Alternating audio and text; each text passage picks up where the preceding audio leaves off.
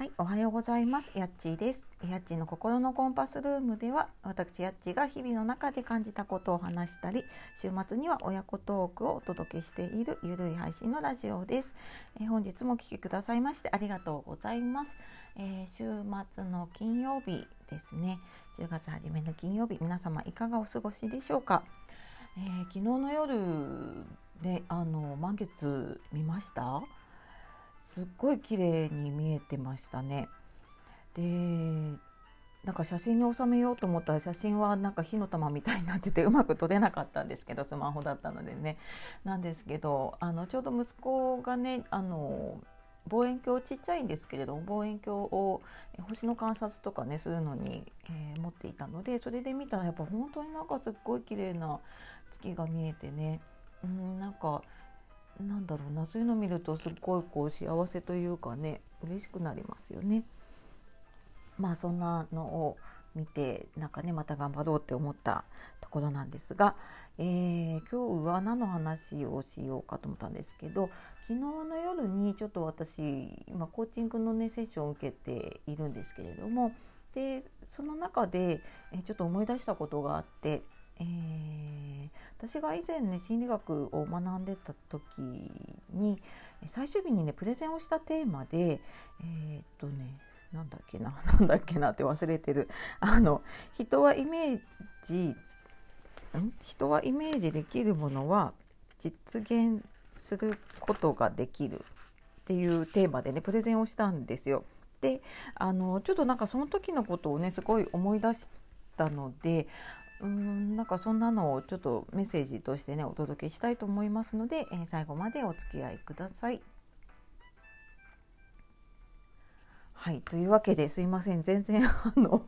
もうなんか緊張感がなくってねあの 準備してないのがバレバレなんですけれどもあの人はねイメージできるものは、えー、実現することができる。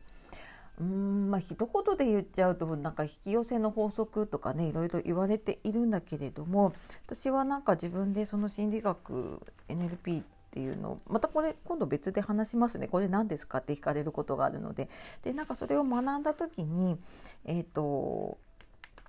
うんなんか一番自分の中にこうしっくりきたというかことだったんですけれどもあのなんだろうな。なんとなく多分ね分かるとは思うんですけれどもあの私なんかこれを一番その心理学の中で感じたのが、えーとね、その授業というかセミナーの中で全然関係ないと思うんですけど板割りをやったんですよ空手でやるあの板割りね。で結構な厚さの何センチぐらいだったんだろう3センチぐらいはあんのかな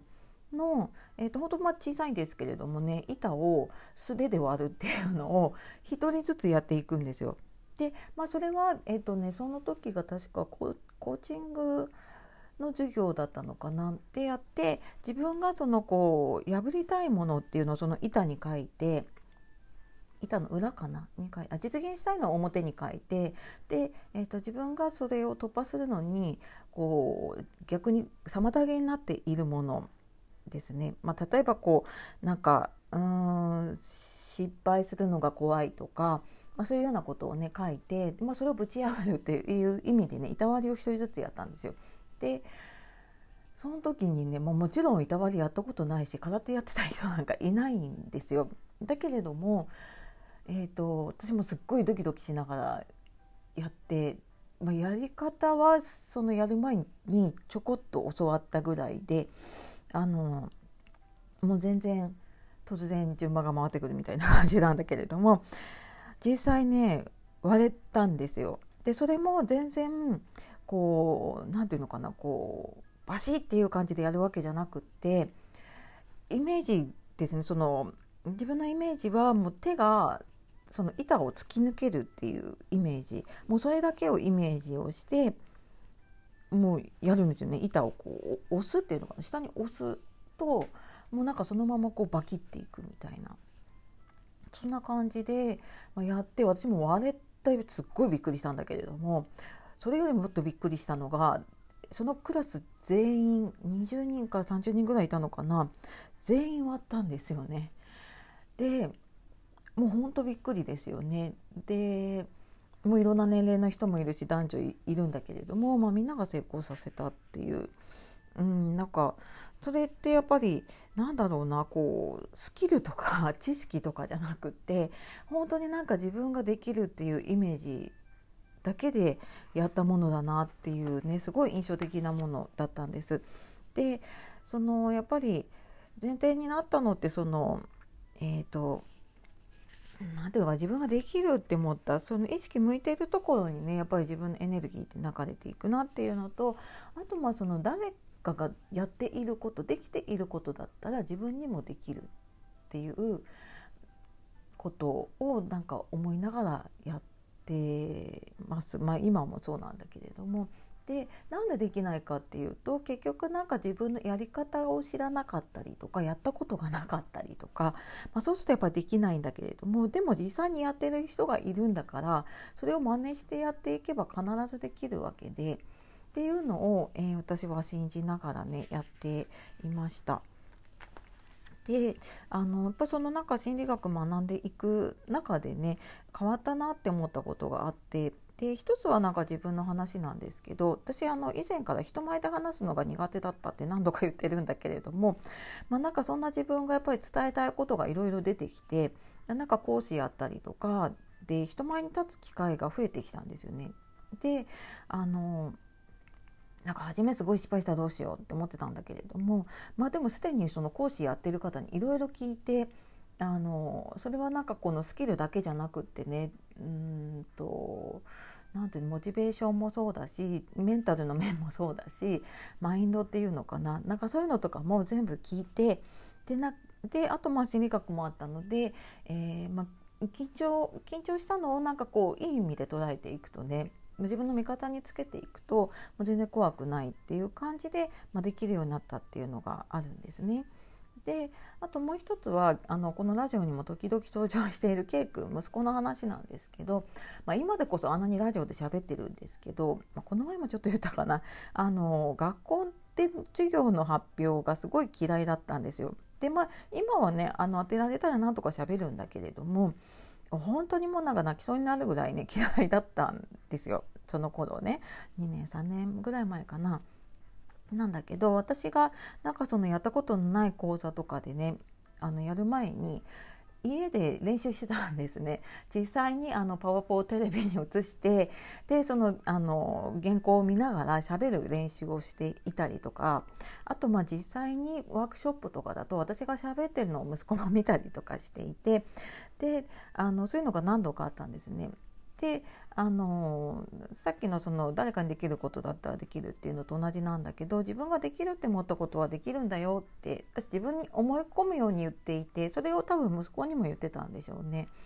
でなんかそういうのを続けていたある日授業参観で年度末だったかなって1人ずつ発表していっててであなんか発表大丈夫なのかなって母親ながらに思っていてでそしたらなんかすっごい大きい声ですっごいなんか堂々とニコニコしてスピーチをしてたんですね。もうなんかその姿にびっくりしてもうなんかあ唖然とするのともう感動するのとでもポッカーンって感じになっちゃったんだけどあのあこんなにできるんだと思ってで振り返ってみたら確かになんか自分もこうだったし一緒にやってたなって思ってまあなんかそんなね出来事がありました。でなんかそういうのを通してねやっぱりあの人ってこうイメージできるものってね実現していくことができるんだなっていうのを、まあ、自分とかねあの息子とか、まあ、他にもね身近な人の体験を見ていてすごい思いました。で結局なんかその自分がねできないって思っているのってあのその意識向いてる方にね、えーと、エネルギーいっちゃうっていう話をしたんだけど結局なんか自分の思い込みで作られたできない自分っていうのがいてでなんかそれで結局なんか自分に制限かけてるのって結構自分自身だったりとかするんですよね。でねそのあなたのねできないって思ってることって誰が決めたんでしょうかね。でそれって本当にできないことなんでしょうかね。うん、で、まあ、もしねこの意識向ける方向を変えていった時にそこにはねどんな世界が見えてなんかどんなことが聞こえてどんなことが感じられるんでしょうかね。うん、なんかそんなことをねイメージしながら過ごしてみると少しなんかこううんだろうな今までの思い込みから抜けれたりとかねすることがあるのかななんて思って今日は、えー、メッセージでね伝えたいなと思ってお話をしてきました。はいまた一気に、えー、10分ぐらい喋りきってしまいましたが、はいえー、っと明